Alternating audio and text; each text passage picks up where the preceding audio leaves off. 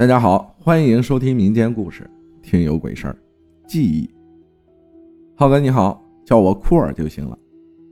忘了是在哪儿看到你的节目推荐，听了听，觉得你的声音很有磁性，一讲故事就把我带入情节里去了。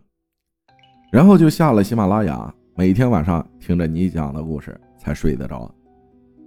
有时还没更新，听过的故事啊，我也会循环播放。一直听，感觉不听你声音都睡不着了，哈哈。废话不多说，我也想分享下自己儿时的一些奇怪经历。文笔不好，见谅哈。是这样的，九岁之前，我跟父母在老家生活，四川省的一个小县城。小时候的事情我都不怎么记得清了，但就这些特别的事情，直到我现在二十六岁了，还记得清清楚楚。记得应该是我六七岁的时候吧。一天夜里睡觉，半夜我朦胧中醒了过来，我发现自己睡到床尾的位置了，脑袋掉在床沿边上。我想起身回床头继续睡，却发现自己怎么也动不了。大概是鬼压床了吧？但那个时候，一个六七岁的小孩，哪知道什么叫鬼压床？就在这时，我听见床尾书桌前。像是有一个人站在那里，不停地翻着书桌上的东西。书桌离床尾很近，我脑袋又悬吊在床尾。这时我就感觉后面那个人离我很近很近。只听见书桌上纸张的翻阅声突然一瞬间停止了，四周安静的一点声都没有。我只能听见自己的呼吸声越来越急促。就在我快要冷静下来的时候，书桌上被人翻动的声音又响了起来，还伴随着一些笔和书本掉落在地上的声音。声音越来越快，加之自己又动不了，我感觉自己浑身冷汗直冒，汗毛竖立，恐惧到了极点。最后也不知道过了多久，浑浑噩噩中啊就睡着了。第二天我问爸妈。昨晚半夜有没有来过我的房间？他们都说昨晚他们并没有起夜。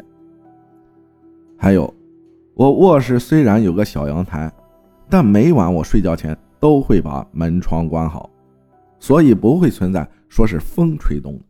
家里也没有丢什么东西。我家住在五楼，也安有防盗网，大门也是关得好好的，所以也不会是进小偷什么的。这事儿过后的第二天夜里，我做了一个梦，我梦见自己的房间里摆满了棺材，在我床边还坐着一个模糊看不清的人形黑影。第二个让我记忆深刻的经历是这样的：六七岁的时候，爸妈经常要出去下乡，有时候晚上回来的很晚，基本上都是凌晨过后才到家。我就一个人在家看电视。等他们回来，因为我一个人不敢睡。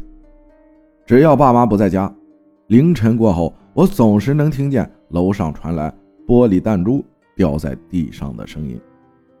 他们在家的时候，我一次也没有听见过。有一次，我听见厨房里的菜刀啊、锅碗瓢盆噼里啪啦的掉下来的声音。我跑进去一看，却都在桌上、墙上挂的好好的。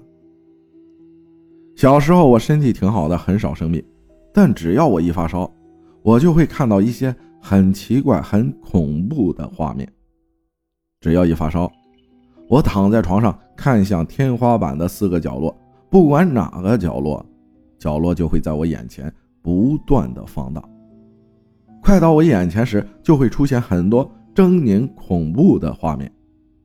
所以，只要一发烧，我就会跑去跟着爸妈睡。但还是避免不了我看见这些东西。我也很纳闷，小时候并没有看过恐怖片、鬼片什么的，为什么会见着这些东西？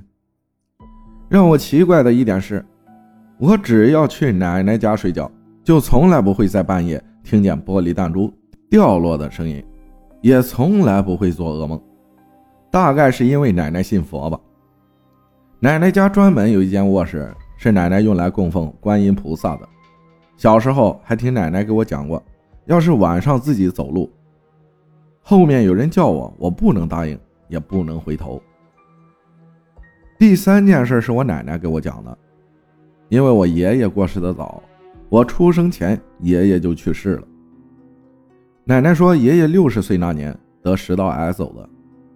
她说，在爷爷去世的第七天夜里，他梦见爷爷打开卧室门走了进来，坐在床边，温柔地看着他。